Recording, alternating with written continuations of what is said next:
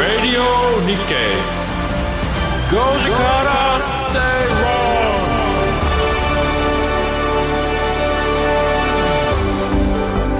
12月13日水曜日時刻は5時を回りましたよし皆さんこんにちは吉崎誠二です水曜パートナーの藤田智子です水曜アシスタントの新宮志保ですそしてこの番組のリサーチを担当してくれるのは向井沙耶さんですよろしくお願いします。今日はウィスパーチーム でささやく系でいきましょうどうしたんですか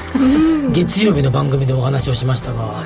まだ喉が調子が悪くなんかちょっと関取っぽいですよねあごっつぁんですで月曜日1時間あ50分ラジオで喋った後あはいは昨日沖縄で公演い講演してはい公演、えー第1部基調公演はい第2部、えーパネルディスカッションの回し 役違えま回しう違う歴史歴史的な歴史的なごっつぁんですね違う進行役、進行役えー今日朝シンクタンクの会議で発表発表の担当、はい飛行機で帰ってくるとはいうことで機内も乾燥しまくりそうだよねホテルも乾燥しまくり、ずっとマスクをしたまま、あはいえーホテルでも寝る寝る時もマスクをして今日に備えたんですけれどもちょまっとだまだ治らないまあでも使いすぎなところはね休めないのがね明日 YouTube の収録うわ明後日大阪で公演まあまあま今週は全て何らかのやつがあるっていう週に限って、あいやーいやでもしょうがないんじゃないですかもうそれはね吉崎さんの魅力は声以外のところもありますから顔ですかそこであ 次に進んでいくっていうことなんはいですかねえー水曜日ビジネストレンドやライフスタイルの話題を中心に番組を聞いてためになる情報をお届けしていきますためになる情報はいねはいためになりますよ本当にええもうこの感じがだけもうみんなのど気持月ち曜日の時はもう後半最後の方はあれでしたよなんとか喋ってましたからねどんどんこう良くなってきたっていうことですか、はいそうですあじゃあもう今日もその感じで、ねあバンバン終わ喋りましょう終わりの頃にはなんか違う人になってる そう なのあ分かんないけどねちょっと感想気になりますからね気をつけてくださいねえー本当ですようん藤田さんにいろいろ教えていただきまして、はいあのー音響の松山さんは冷たい水はのあー飲むなって言ってたんですけど、私はもう藤田さんは冷たい水を氷飲め水を含めって言われました仲がい真い人剣が違うなとお医者さんにはねだからアイスバー食べたりとか外はね温めてよくほらネギをなんか焼いて巻くとかで外は温めてもいいけど中は炎症でよく喋りすぎた後といやかは私ねとある歌手の方にはアイシングしなさいって言われましたアイシングですよねはい、だからそ外側を冷やせない外だったいやアイシングってそうだと思ってまし中たはできない配信いやだから中はあの冷たいだからえっと喋りすぎた後はすぐに冷やすんじゃないけど、あのぬるま湯とかを飲んであの寝る前とかにあのぬるま湯を飲むんじゃなくて逆にこうちゃんとコールドでその炎症を抑えないと治らないっていうふうに言われたあと諸は説あるね諸説ありますねうんこれはねもうそれであとはあの無音のとこにいる、無音のところにいる。そうなんか読んでもいけないし歌も聴いちゃいけない勝手に声帯がそれを歌ったり読んだりのこう勝手に声帯が動くから、喋ってなくても。そうなのだから静かにしてるからいいだろうって言って読書してちゃいけないらしいよ厳密にはえー、吉崎さんねね。しゃべ喋らないのが一番ですよってあの耳鼻科の先生とかには言われたことがあります飛行けど機の中ねでずっと本読んでましたダメだ ねダメだね、まあ一回ね全てをリセットして休ませなきゃいけないってところはあるかもしれないですけどそうも言ってらんないそうなんですよでもそのそうも言ってられない気持ちがまた悪化させるんじゃあないねえねえどうすれば治るんですかね、結構おとなしくしてでもこあのの声と付き合うっていうのもねちょっとね私も結構この声いいいいかとも思いまそす。うですか私はモンタヨシノリさんって言ったんですけどねそうそうそうそうでもまあ、ねそのうち治るんじゃないかなとそうですよねはい、はいまあ、あの日々の経過でこの時間すごいためになったと思わないですかおそうですハスキーな声になった時どう直すかああ諸説あります 答え出ていいやってまたねご自身に合ったうケですねアの仕方っていうのがありますからねあのお医者さんに行ったんですけど、まだいつもの知り合いのとこ行ったんですけど、あのえなんか薬飲んでるって言われてあ何も飲んでないって言ってたら、あのシュッシュってやるそれぐらいやってるって言ったら、あーああれはあんま聞かないよって言いましたええそうなんですか対してあれはねシュッシュはあんま聞かないって言ってたその場しのぎみたいなあそうそうそうそうそうあそれも言ってました、はいその場的にはいいもうけど一瞬で声を出したい時はあれをそうなのあれはね長く歌う時にはあれじゃダメなんですよね一曲だけ歌う時は出演シュでシュシュで本番前にシュってやればこう活性するけどねねこれもいいためになる話であしょこれは皆さん一致しましたねねでそしてやりすぎもいけないいやそうそうあそれ言ってたやりすぎはやりすぎは逆に痛めるんだってそうなんですよだからもう一回ここぞという時にシュッてすシュるッとやってねあとは黙ってるそうでもラジオなんで黙ってらんないんですよ以上以上です終われないので、はい、ちょっとまあ今日は無理しない範囲でね、えーいい声の出し方をどうか探ってくださいませシングさんがねこうちょっとフォローしてシングさんがほとんど喋って「はい」とか「うん」とかそうしますかだね「あだねだねいいかもです」とかね じゃあオープニングいってよろしいでしょうか種くださいよはい、はい、皆さんからもぜひじゃあ今日はあのリスナーの皆さんに X で盛り上げていただきたいと思います、えー、旧ツイッターの X「ハッシュタグご時世」をつけてポストしてくださいお待ちしていますそれではお知らせの後番組を進めていきましょうだね金曜朝8時30分からは FX フライデーーパーソナリティのみずほ証券山本雅文です進行役の浜田節子です番組では足元の為替市場の動きや注目材料注目の通貨ペアや来週のポイントまでギュギュギュッとお伝えしています10分間一つでも多くの情報をお伝えしようと頑張っていますぜひこのコーナーで今後の投資のヒントを見つけてくださいね FX フライデー毎週金曜朝8時30分からお楽しみお楽しみにに Thank you for listening to ラジオ日経ラジオ日経第2放送の音楽専門チャンネルラニーミュージックでお送りしているリクエストコーナーの特別版が期間限定でお聞きの第1放送に登場ラニーミュージックオールリクエストアワーオン RN1 シャッフル今週金曜夜9時30分からお楽しみに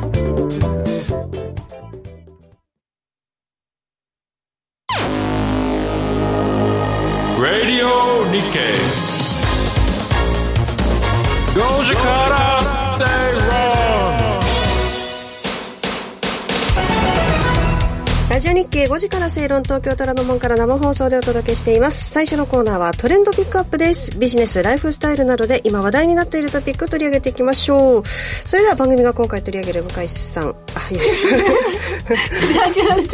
上げる向井さんの釣り上げる向井ちゃんについて語ろうだね今回取り上げるトピック向井さん紹介をお願いしますはい今日のキーワードはプロが入れたコーヒーでブレイクをですですはいです皆さん普段自宅やオフィスでコーヒーを飲む時のスタイルはということで、え5つ挙げてます1つ目コンビニやコーヒーショップなどでコーヒーを買って帰る、2つ目インスタントコーヒーにお湯を入れる3つ目ドリップパックをセットしてお湯を入れる豆を入れてペーパードリップする、まあ、その他といったところでどういうスタイルが多いですか吉崎さんえー会社では4番おねー豆を入会れて社では4番豆を入れてあて豆違うわ間違えたなんかもうひいた豆を入れてる感じかあな、ーまあまあまあえでもー自宅では、え4が面倒くさいので、えーなんか3番が多いですね、逆に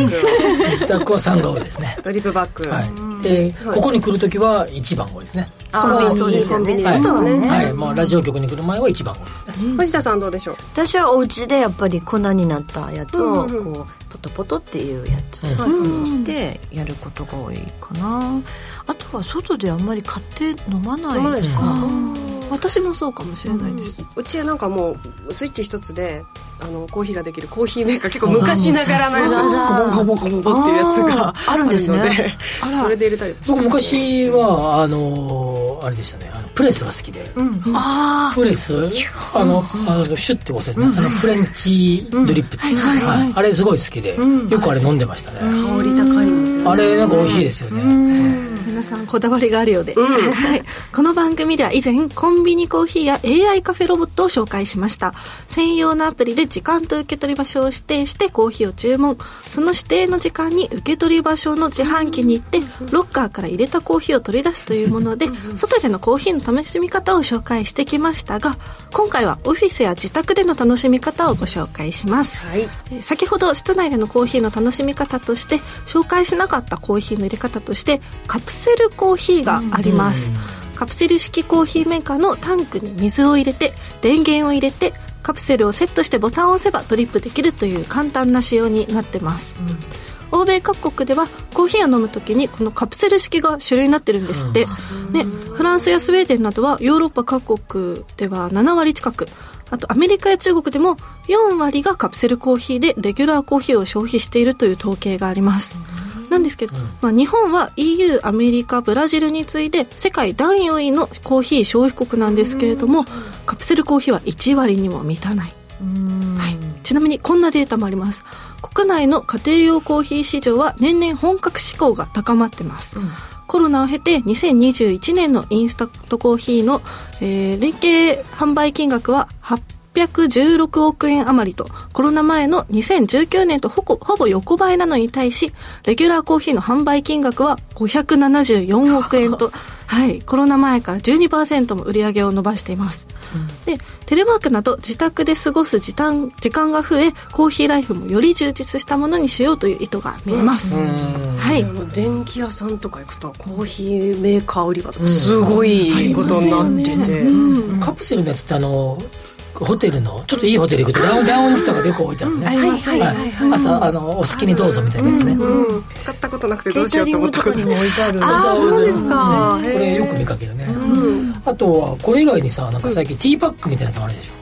ょ、コーヒーでですかコーヒーでへえそうなんだであのちょっと浸すんですか一つ一つ一つもう今日僕が泊まってたあていうか最近沖縄でよく泊まるホテルなんですけどそこはそれが置いてあって結構それ空港でも売ってる結構有名なメーカーのわやつかりましたわかった黒と白の そうそうそうそうそうあれ意外と美味しいあれ美味しいあれ美味ちょっと薄くそうそうそうそうアアメメリリカカンンパパイイですよねそうそうそうありますね S はい S えそれ出し時とかってどうやっ まあお好みだねなんか紅茶入れる感覚と一緒へーじゃあもうちょっと濃くしたいなと思ったらちょっと長めに入れといあたそうりそとうかそうそうそうへえ面白い楽ちんてまあうねん捨てるのもねバーってならないからうんあのなんかこうした後のあのなんかコーヒー粒ね々がもかすうねなんかジャーってなっちゃって私わかりますわかりますあの引いた豆のやつで入れると美味しいけど後片付けそう大な変んかいつまでたってもなんかビチャビチャしてる しでなんかこうくるくるって巻いてもうゴミ箱に持ってくるとか垂れそうだそかうなのパタパタパタみたいなね落ちそうで落ちないいや落ちてるみたいならすげえよくわかるそれそんな中で、はい楽な簡単なと言われているカプセル式コーヒーメーカーの新商品を今回ご紹介します、はいはい、UCC 上島コーヒーから9月末に発売されたドリップポットヨウビはもともと同社が発売しているカプセル式ドリップコーヒーシステムドリップポットに食のセレクションとショップ D&D ルーカを展開するウェルカムと共同でデザインを改良したバージョンがこのドリップポットヨウビです、えー使いやすさという意味の「用」と心地よさという意味の「美」にこだわり毎日見ても飽きないそんな長く一緒にいられる暮らしのパートナーのような普遍的な佇まいのコーヒーマシンを目指したというこちょとっとで言いす過ぎちゃうかこまああのイメージですからね。あ、えっ、と今えー写真をご覧いただいています。これ5色展開で載色っはて。ねこんなにあるそのうでがすね、またカラーバリエーション面白いですねねえターコイズブルーちょっと深めのレッドホワイト黒それからイエローとありまして上に取っ手がついてるのかな、でえっと、縦型でどうや真ってん使うの中にこれそうそうなんかあの開いてるここにおそらくこうカップを入れるんでしょうね。れね上から垂れてくるので上にポカって装入着れするるんんだだろうねね、ということになってますね。今シングさんがからあったように特徴の一つ目がキャリーハンドルのついたデザイン、なのでキッチンやダイニングだけでなくリビングや寝室屋外にも手軽に持ち運べるように多分キャンプとかする人とあかそこうれそうそう買いそうですね確かに、あの持ち運びできるのかなこれ良さそうかな、 キャンプはわかるけどリビングテーブルに持っていく必要は絶対ないと思いますよねまああとでもオフィスとかだと会議するときにそこに持ってってみたいな使い方をしようみたいなことじゃないですかイメージとし立たなくてていいみたいなね、縦よちょっとぐらい ちょっと歩くだけや そうちょっと歩くのも面倒でこうなんかこうしたいっていうタイパタイパタイパですタイパタイパタイパですね特徴もう一つありますはい、えースマホアプリと連動することができますそういうすることでプロのレシピを再現できるようになり100通り以上の飲み方を楽しむことができるどうどういう飲み方があるんだそんなに違うんだ気になりますねでも基本のカプセルはカフェインレスを含むコーヒーのほか紅茶や緑茶など合わせて15種類あるんですけれども蒸らしや抽出のか工程でお湯を注ぐスピードやお湯の量を変えることで味を調整することができなるんそうでかすカプセルは15種類だけど、そのアレンジで100通り以上飲み方ができるってこと、そうなんですすごいだからこう1個の同じカプセルでもおやつの時に楽しむ1杯とか、あとは夕食後に一人の時間を楽しむこうちょっとちるい感じですかねちるい感じのるい若 者出てきたチルイが出てきたねそうチルですよチルはいチル分かってチルチル知るかはいちるい時の大丈1夫杯ですそこそこに引っかかっちゃっまあいろんなテイストを楽しむことができるということです、吉崎さんどうですか、コーヒーをね、あのなんか僕なんか朝起きて勝手にふっと飲んで、会社に行くとアシスタントの人がパッと持ってきてくれてみたいななんかそういうなんとなくあんまこだわりなく、たなんかもう豆もこんな深入りっぽいのが好きかなぐらいのはいはいはい感じだけど、はいえーまあここれぐらいこだわって飲めるようなね、うんものがあればなんかそれはそれで楽しいだろうね。でもやっぱり美味しくないとか美味しいとかっていうのはあるんですまあ、よありねますけど、まあ、まあ、どうでよもいいっぽどじゃなければ、まあまあまあ、まあまあだったら、あ十分かなっていう感じで、まあなんかもうそれよりかもう癖みたいな感じで、あまああとにかくコーヒー飲みたあいまあ朝起きたらすぐ飲みますよね。うんああ水飲んで、まあお手洗いとかしたらもうすぐコーヒー飲むね。待ってコーヒ生活の一部にーもう一部。で、会社着いたらもうほぼほぼすぐ出してくれっていう感じ。いやすごいなもうそれがなんかこだわりもクソもなくなんかも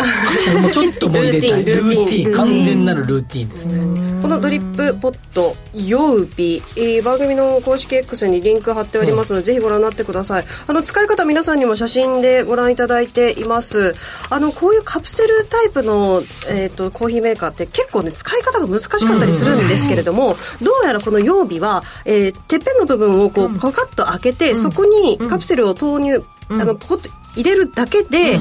あのコーヒーができるような形になっているみたいですのあで、それはいいですねより簡単なんじゃないかなとごめんなさい私もまだ使ってはいないんですがあの写真を見る限りでは想像ができいやます本当ねにちょっと飲んでみたいと思っても一人でまごまごしちゃって、結果うまくいかなくて誰かを呼ぶっていう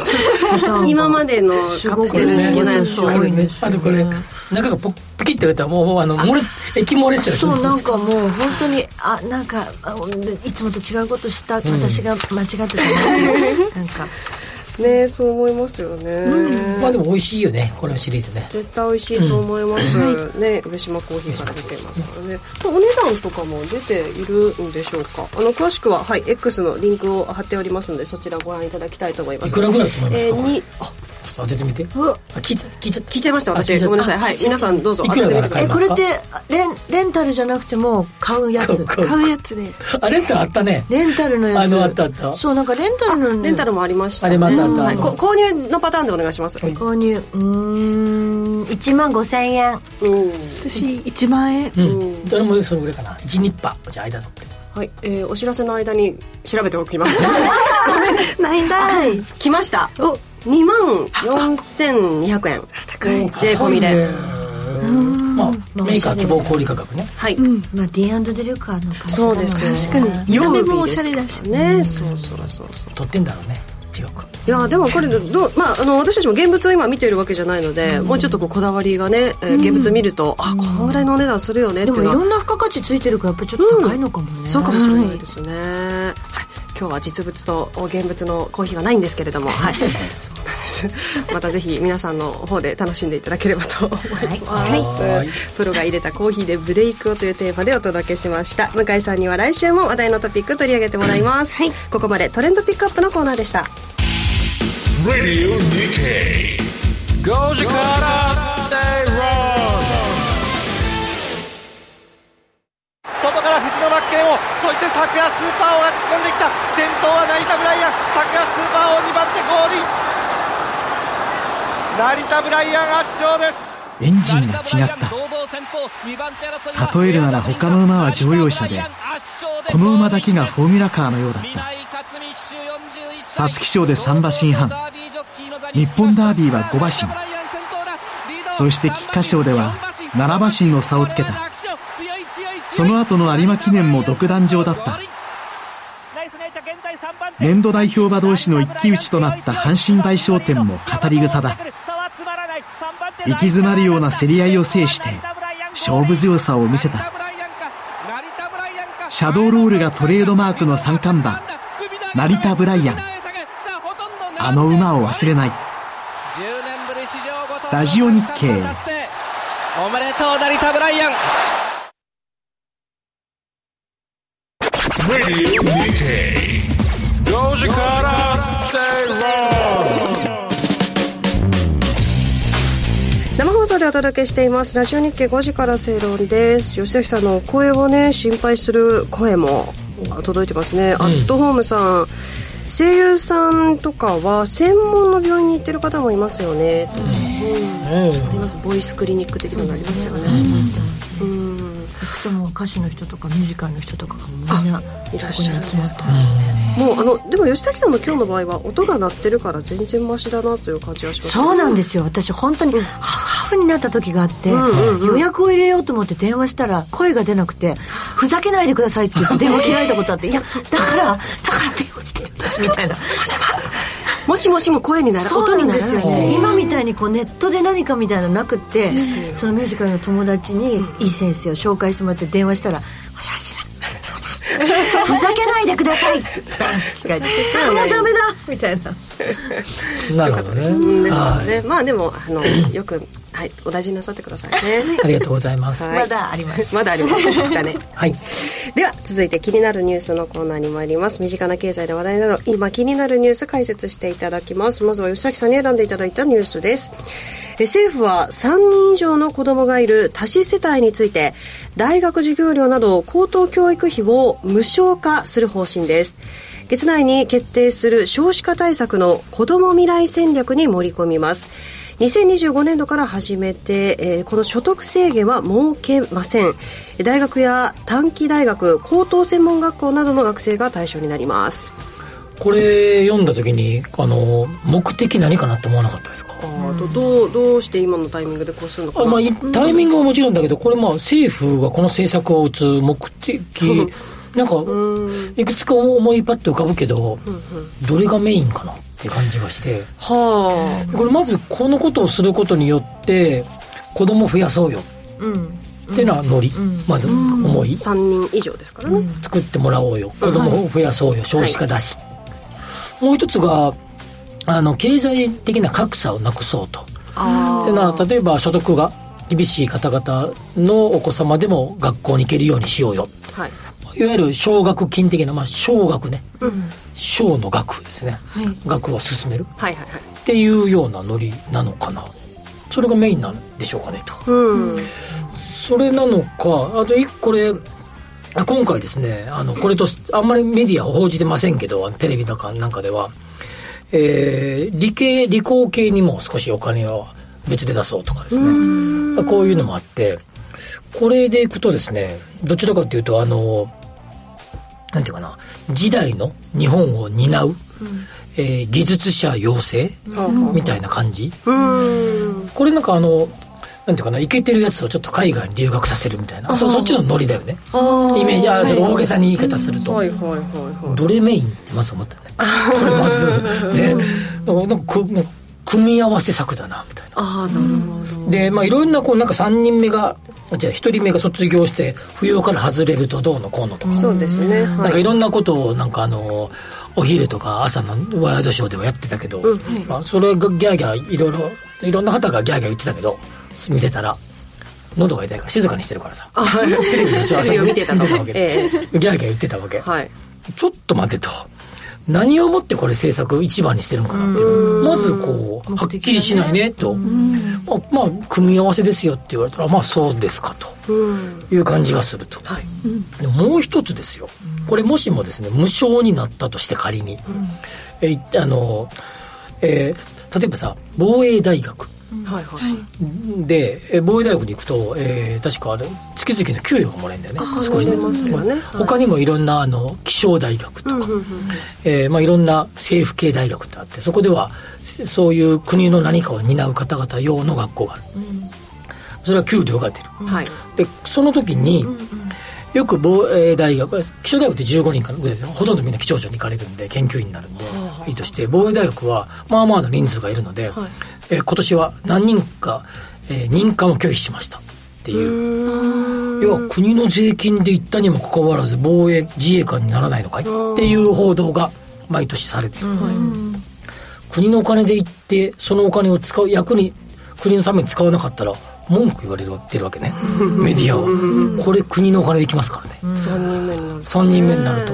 この人たち働く休職しませんでしたってなったら、メディア毎年報道するんですかねうんもうしないんでしょうしないでしょうね国のお金で行った人じゃあ自衛官なんでこんなに言われるのみたいなまあ、給料出てるからからで給料出てるからっつってまあかもしれないこれも似たようなもんだよねある程度ほ補填してもらってるわけでしょってことですよねこれじゃあそうするとこれこの学なんか小学制度なんでなんか何日間以上生きてなかったりすると買えお金返してくれとかそういう制度が今あるじゃないですか今今の学今の奨学金はそうだよね、単位がなんかいまいち取れてないとか、出席が足りないとか、その成績がいまいちとかだったら返せっていう感じになってるよね、い現在のやつは、でこれ無償化だからねどうするんだろうかねってまあいろいろ決めるんだろうけれども、こういうのはダメとかででだけどこの無償でいった、税金でいった方々が、えーあれですよもしも本当に何にもしない就職もしませんと、なってした時に税金ですからねなんなんだろうこれなんか微妙な感じしませんかしかも大学、ね、大学とかってこう真剣に学ぼうとする人ってもうすちょっと少ないそうだよ何ね割かだなって思うまあ俺らバイトばっかしてたもんねそうですよねそう高校とかとはまたちょっと違うよなって思いまするよね、でそこが多分外国っていうか日本の大学のモチベーションが他の国と違うからでしょうね、日本は入学して終わってるけど海外は卒業することに意味を持って学んでる人が多いじゃないですか、だからそこがやっぱりもしかして海外と同じようなことを考えつつこういうふうにして大学にもみんな行ってねみたいだったら根本的なことがみんな分かってないってこと、要はねこれね大例えば大学院出ないんだよねうんうん知ってる大学院出ないんですよこれ大学無償化だから、大学院はそうだよね無無償化じゃないんだよねこうそのことに対して、え答弁が行われていて答弁というかあのなんか回答があって、えー5%か6%か要は割合がすごい少ないので、まあ要は特別な方が行くところが大学院でしょっていうような感じで、まあなしねね、でってもなってるね逆にそこになんかあでねじゃあじゃあお金欲しい今の向井ちゃんが言った話もそうなんだけど大学、お俺大学も大学院も行ったけど、自分のこと言うのなんだけど大学院の方が100倍勉強したね、 例えば、ね研究しなきゃいけないはい論文必須だったし、そうですよね死ぬも徹夜もしまくった大学院の時でえっとさっきのい小学とかよりもこれはまあ大変な方に応援をする、はい育成とかってことを考えた場合は絶対に大学院の方が、そう ね、大変ですよだねたくさん勉強もしていい将将来になってくれ我が国はってなるとこっちの方がのさっき言ったようにこの3つのがごちゃってなってて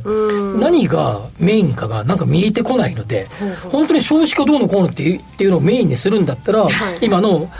ずっとあのなんていうの朝のワイドショーが騒いでるように第一子が卒業して扶養から外れるとうんちゃらかんちゃらみたいなのやめた方がいいわけね。そうだよねもっととにかく何人生まれてあてそうそうそうそうもうそれでも行こうやとか、まあもっと言うと例えばバツイチの人がいて、前の奥さんと子供が一人いてこっちで二人いたら3人じゃんそれではいけるよと確かに例えば例えばだよで要は少子化みたいなことに一番の力点を置けば、こんな議論ないわけそうだねだよでさらに今の僕は大学院の議論を出してみたけど、育成とか育英、なんていうかな、いけてるやつをより伸ばそうに力を入れるなら、大学院当然出せよ、出そうよ、だからあの6年行くだ大学と大学院がセットになってる医学部とか、薬学部はもともと出ますからね、でよね。で、もう一個言うと、少額、要は励む、えー経済格差のためになんか補おうっていうのが主目的でこれやるんだったら、所得制限つけるよってことだよね。ああそうですよねそうだね。やっぱ儲けませんからね儲け所ない得制限はね儲けない、なのでこれ要はぎディスこんなああだこうだ、ギャーギャーギャーギャーマスコミが騒ぐとか、モーニングワイショーみたいなモーニングショーじゃ ないか朝のなんとかショーとかあで、りますねいやギャーが言う理由は3つこんがらがってるからで、これが一番の目標ですみたいなあとまあこんなこともちょっと目標に入れてるけどね、っていうのをはっきりさせれば、それにふさわしい政策が出てくるはずなんだよこのためにやるんですよっていうのこれ一番目的ですよ、まあ、3つ目的あるけど、もう一番これですみたいな。はあはあでこうすればこの議論なんかないよね3人以上作ってくださいなのかもうもうそれでいこうはいシンプルでいこうそれでもう何も考えさせてくる例えばねそういうことになった方やがった方がこの議論なくなるで要はこれはですね僕はあのこのことにああだこうだ言うつもりなんだけどなんか何の目的でやってるかが不明確なので、ああだこうだみんなが言い始めるという典型的な例やねと思いましたということで取り上げてみたはいこの中身を取り上げたかったんじゃないんですあそういうことなんかようわからん目的が入り混じってるとこんなことになってしまう、だって世の中やっぱり子供を持ってない人の方が多いから、ギャーギャー言う人の方が多いだろうねまあそうか対象にならないご家庭や人の方があーどうなるかってこともありますもんねどう思うかっていうのもねそういうことですねでは、えー続いてのニュースに行きたいと思います。えーこちら番組チョイスです。えー日銀が今朝発表した12月の短観全国企業短期経済観測調査で大企業製造業の景況感を示す業況判断指数は3ポイント改善してプラス12でした改善は3期連続となります価格転嫁の新刊えー進展や自動車生産の回復を背景に景気の回復基調を裏付ける結果となりましたまた大企業非製造業はプラス30と9月調査から3ポイント改善しました新型コロナウイルス感染症の影響緩和や価格転嫁の進展を背景に7期連続の改善これは1991年11月調査以来の高水準となりましたはい、日銀単価が、おお日銀単価ね、はい出ましたえーき四半期に1回出てくるね、はい日銀単価、まあ D あのー DI 調査っていうか、まあ、まあアンケート取って「最近どうですか?」ってで問うんだよね 最近どうですか9000社に、はいはいえー、1800円だからなんか大企業で残り、えー、7200円だから確か、が、えー中小企業噛み噛み砕くとそういう質問になるそういうことです最近最近どうあんあんたの会社の調子 噛み砕いて言うと標準語で言ってるのがおかしいなと思って儲かりまっかみたいな関西弁で言うとそういうことです関西弁で言うと最近どんなどうどどなないいどないええ感じあええこ感んじな感じみたこいなちこ感ちじででんなみたいななそういう感じをちょっとちょっとイントネーションもちょっと違う何どういうのぼぼちぼちでんなぼちぼちでんなぼちぼちでんな今朝ドラマ難しいんですよ関西弁が関西弁の朝ドラやってなかったですかやってないですよ私あの皆さん高知にはいましたけど東京から来てる人でした 土佐弁はやんなかったあやってないですで何でしたっけうん単価の話ですはいあのさ最近どないでっか、調査ですよでこれ3か月あここ、まあ、ちょっと待ってこれ大事なのは、もう最近あのここ最近どうっていうのも、まあ、この3か月どうでしたかと、まあ、聞いてると、でよかったあまあふまあ何だかなえ良いと、えーまあそささほどでもない、いまいちかなっていう3つだったからで1つ目と3つ目を足して引いてあして良かったと悪かったを引くとどうかっていうのが経営、えー、経況感あのこれえ業況判断指数はいということで、まあ、それが調子が良くなってきてると、うんえーいうことですが、えーまあこの、えーそうそうあのリスリスナーの方どれぐらい聞いてくださってたかわかんないですけど830って朝ずっとやってた番組で、はいこの景況感指数日銀の単感とか、えー消費者動向指数とか、まあ、このテラス一般だよねあその指数あの経済指数が出た時にえじゃあこのこのパターンです最近ドライデッカパターンでうんあーあのなアるンほどケート調査、えでいいと悪いのを引いて、はで、えーまあそういうのがいろいろんなやつが出てくるんだけど、もうこのアンケート調査に対して、まあ、要は現場の裸みたいなやつもよくわかる、っていうような調査になってくるんだけど、はいポイントが一個あってなんかこれこの先行き調査今回出てるでしょ先行きがどうかっていう先行き調査ですね先行きがね、えーはいいまい、いまいちなんだよね、はいこ海外の先どうなると思いますかっていう、うん海外のうんちゃらかんちゃらとか、うんそうですね為替がどうなりそうだから、こう理由あのこの某某日本経済新聞も書いてるけど、このこの DA このこの手の DA 調査やると絶対に先行きどうですかいまいちいい数字が出ないんだよねあーよよ悪化予想となっているということですね最最近どうって今聞いた時に、なんかそのポジティブなこと言う人日本人少ないんだよねあななんかなんかやばいんちゃうかとそれは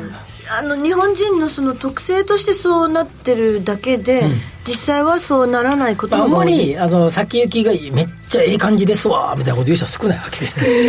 えーいや私言うようにしてますよ言霊だからうんうんいい感じいい感じみたいなこれ結構よくあってなんか、ち調子調子いいとか時も、なんかあんまりいい回答が先行きは出ないっていうのでがもその通りですねあの記事にも人手不足や人件費高騰を懸念する声も多く宿泊飲食サービスなんかいい感じしてますけど、先行きでは12ポイントの大幅悪化を見込んでそいるうそう多分こんな悪化しないよ、まあ、ちょちょい悪かもしれないけれどもいけてますよねまあまあちょっと大変ですわって言ってるわけだよその方がなんかいい感じがするんですかまあそうね予防性ひっく関西弁でもさなんかぼちぼちですわみたいなぼちぼちですわまあ、絶好調でぼちぼちやっていう絶好調だけこの先どどう思いますかって言っても「ああいやそんなええ感じちゃいますよね」みたいな言うよね、まあ、D- DI 調査はそれがすごく出るまずここ覚えとこうと日銀の単価がなんかすごい表現の話になってきましででこれ大事なのは、で前々はすごい好調でこれがこの後どれぐらい賃金で跳ね返ってくるか、うんはいで価格転嫁は一巡してきた、でこれそんなにこれから物価が大幅に上がることはあんまりない1 2%前後で続くだけでこれ賃金どれぐらい跳ね返ってくるかが勝負で、賃金に跳ね返ってうまく返ってくれば好循環で回ってくるんで、多分このいい調子がしばらく続くんじゃないかなといいですねように思いますまあ、ただいいんだよね、一元単価ってちちなみにこのこのこの手の調査で最も古い調査の一つ一つですんでこの手の調査で一番信憑性があると言われてますそうかそれでもまあ言うてもどないでっか最近の調査ですからた表現の問題わかりやすい。ここまで気になるニュースのコーナーをお届けしました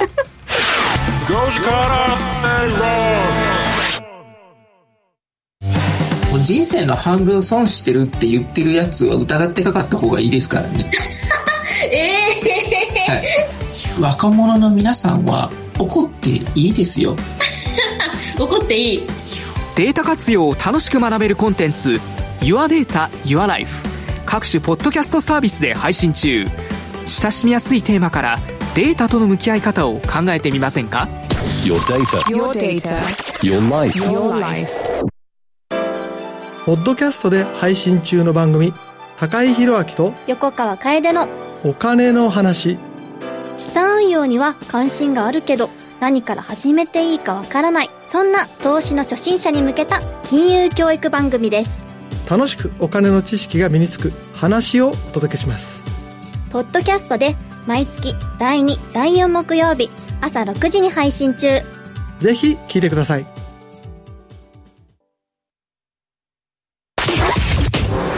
Goji Kara Seiron. ラジオ日経5時から正論生放送でお届けしていますさあここからは特集コーナーへ参ります日頃のライフスタイルにプラスとなる情報をじっくりとお伝えしていきます今日のコーナーではこちらをご紹介しますカウントダウンイベントで新年を迎えよう甘酸っぱい香りがしてきたねちょっと甘酸っぱいうんご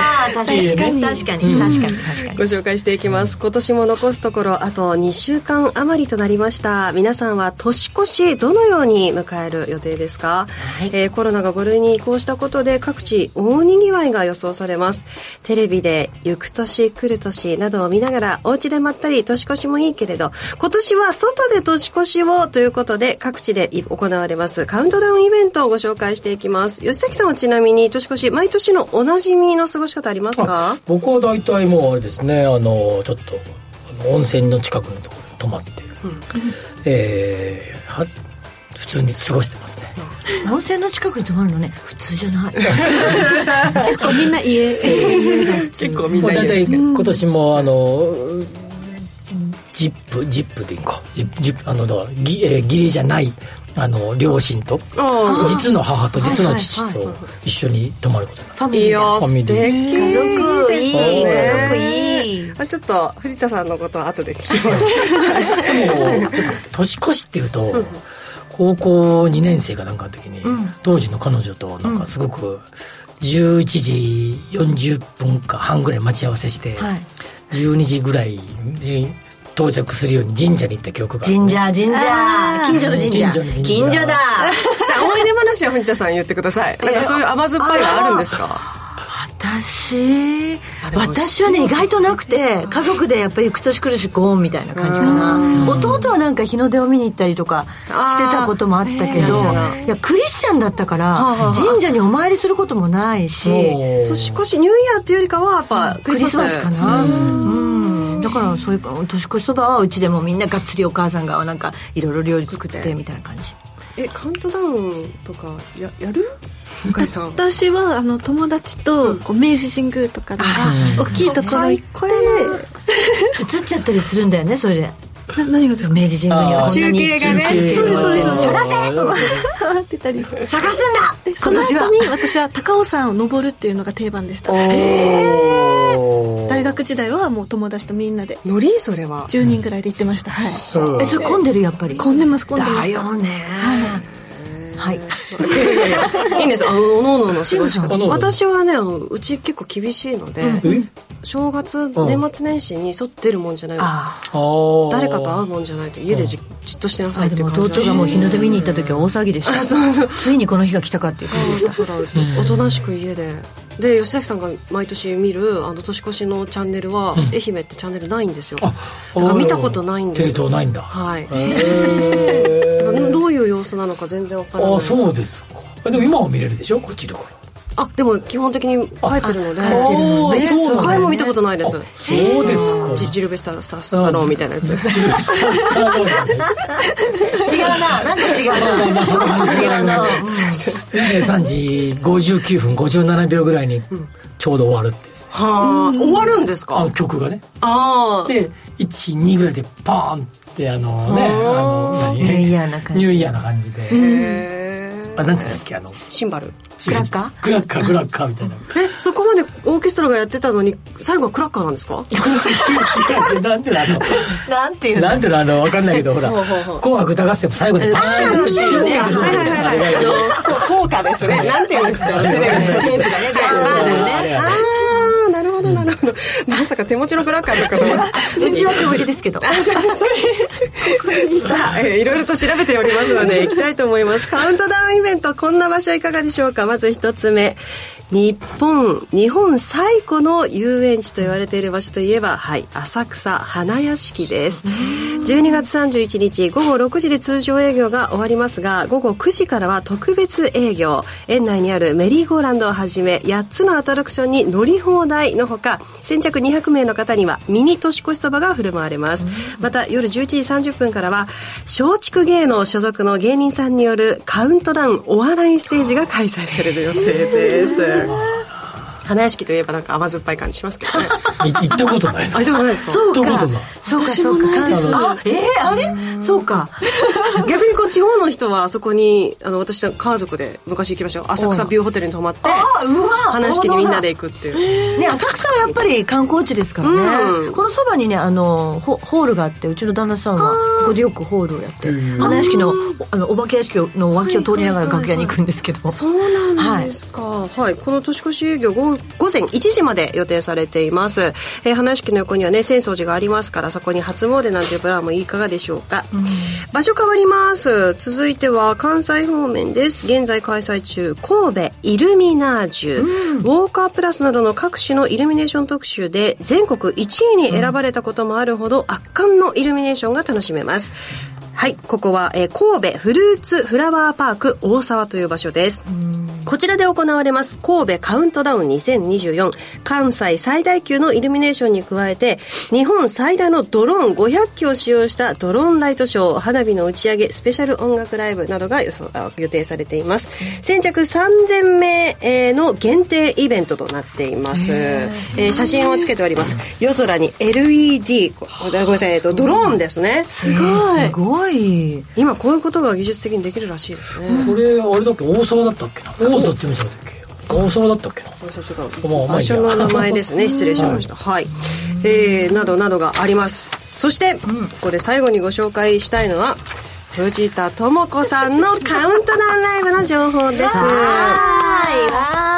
タイトルはズバリはいシャンテエッシ ャンテですこれ読めな読めなかったので読んでもらいましたすいませんシャンテあの歌え歌えっていうやつですえ何語ですかあフランス語です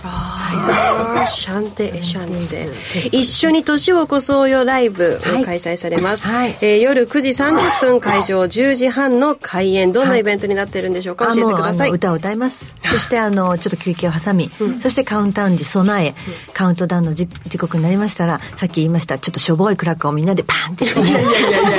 ごめんなさいごめんなさいでもあれですよいやあの山下達郎さんのライブもあれやりますからクラッカーでそうはいしゃしゃなんかねあのあの実はあの年越しそばを皆さん召し上がるかもしれないんですけど、ここの曼荼羅さんの年越しそばがめちゃめちゃ美味しくてあのライブハウスのあのなんか食べ物っていうんじゃなくてそば屋の本当に美味しいそばが出てくるのでもう本当に万が一あの田舎にも帰らないよって一人でちょっとあのあの年越しを過ごすんだっていう方がいらしたら一緒に来て年越しそばを食べそして年明けにはお汁粉も出るので、あのみんなで食べたらどうちょっとでちょっとあのねその後新年会ざっくりやろうよみたいな感じになって、その時はうちわ感があるからなあそうですもう全然あのうちの旦那さんが呼びたい、あのお友達と一緒に酒盛りするみたいなおー感じになって美味ましそうすだからもう本当に一人でもし過ごしてる方がいらしたらまあ一緒に過ごすと楽しいんじゃないかなっていう感じです、何人ぐらいがなんですか収容人数お全然もう90ぐらい入りますよ来てくださいそうなん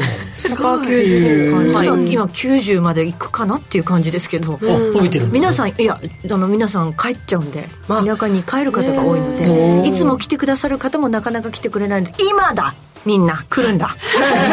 でちなみに配信もございますのでよかったらあの田舎に帰っちゃった方も配信でご覧になれますのでよろしくお願いします会場が原宿ですかねえっと外苑前です外苑前はのい曼荼羅はいみが南青山曼荼羅というところでございまといす。う場所ですはいはい予え週約はあのはいうん予約はもう全然私のえっと X でもインスタグラムでもえっとアメーバブログでもやっております。はい、番組の X にもリンクを貼らせていただきあまりがすとうございま。終演は、えー日付をまたいで0時半頃、2時近くまで会場で飲食が可能ということです。はい、ぜひ皆さんお出かけください。藤田さんの他に、えー演奏が、はい、あの藤田智子の夫の桑山哲也、そしてピアニストの黒木千春さんがですね、えっと演奏いたしまして私歌わせていただきます。歌に関してはもう普通に歌います。いや、藤田さんのライブね、とてもね、いいいいんです。よかったらもう YouTube でもってあの歌は聴けますのでこれくらいの歌が聴けるんだなっていう感じであのちょっと勉強しといてくださ いなんかねほら不安じゃないどんな歌歌うのかなってうん不安にならないようにちょっと YouTube 見といてくださいはい、ぜひぜひ皆さんお出かけください。はい最後に藤田智子さんのカウントダウンライブをごありがとうございます紹介させていただきました本。先ほどご紹介しました神戸フルーツパークフラワーパークですが、吉崎さんありがとうございます。そうですよ失礼しました。大像大像という場所大像大沢って書いてそう大沢と書いてだからあれコースターの中ねなんか有料道路の出口があった記憶があるあへ大変失礼いたしました。この近くでゴルフしたことがあるから一応神戸神戸神戸ね神戸いましたんでずっと ありがとうございます。はい、水曜日のこの時間は身近な生活に関する話題やレジャー、トレンドなど週替わりでウォッチしていきます。どうぞお楽しみに。ね、もうそろそろ年末も近いですからおー本当ですねね。やっと声が治ってきたやっぱだいりぶ温まってくると出るようになるんですねもうお酒は控えめにしとこういや絶対ダメですよお酒はダメダメだってアルコールと思ってまたこうやって乾燥しちゃうんだもんあのこれ最新版で聞いたんですけど、アルコールもそうだしそこで大きなあのカラオケとかやっちゃうじゃないですかカラオケはしないな、大きな声で喋ったりとかそうなんですであの飲みが飲み屋さんっていうのは BG も流れてあるしーあの必然性としてこう声が大きくなっちゃって痛めるっていうのはこれはもう私「レ・ミゼラブル」の時に言われました、今日はさどうすれば喉が治るかで皆さんにかなりの情報をお届けできたんじゃない自身の体験を持って体験を持って体験を持ってはいそうですよ体張ってますねもうそうですよためになることをどんだけ伝えるかに一生懸命ですからまた来週もぜひ皆さんお付き合いいただきたいと思います、来週はまたクリスマスもね近いですからねおーやった甘酸っぱいことだけでいこうゲストも甘酸っぱいおじさん呼んどこう誰だろうあの人かな甘いものが好きなあの人かなここまでのお相手は吉崎誠二と藤田智子と向井沙耶と新宮志保でした来週も夕方5時にラジオ日経でお会いしましょうさようなら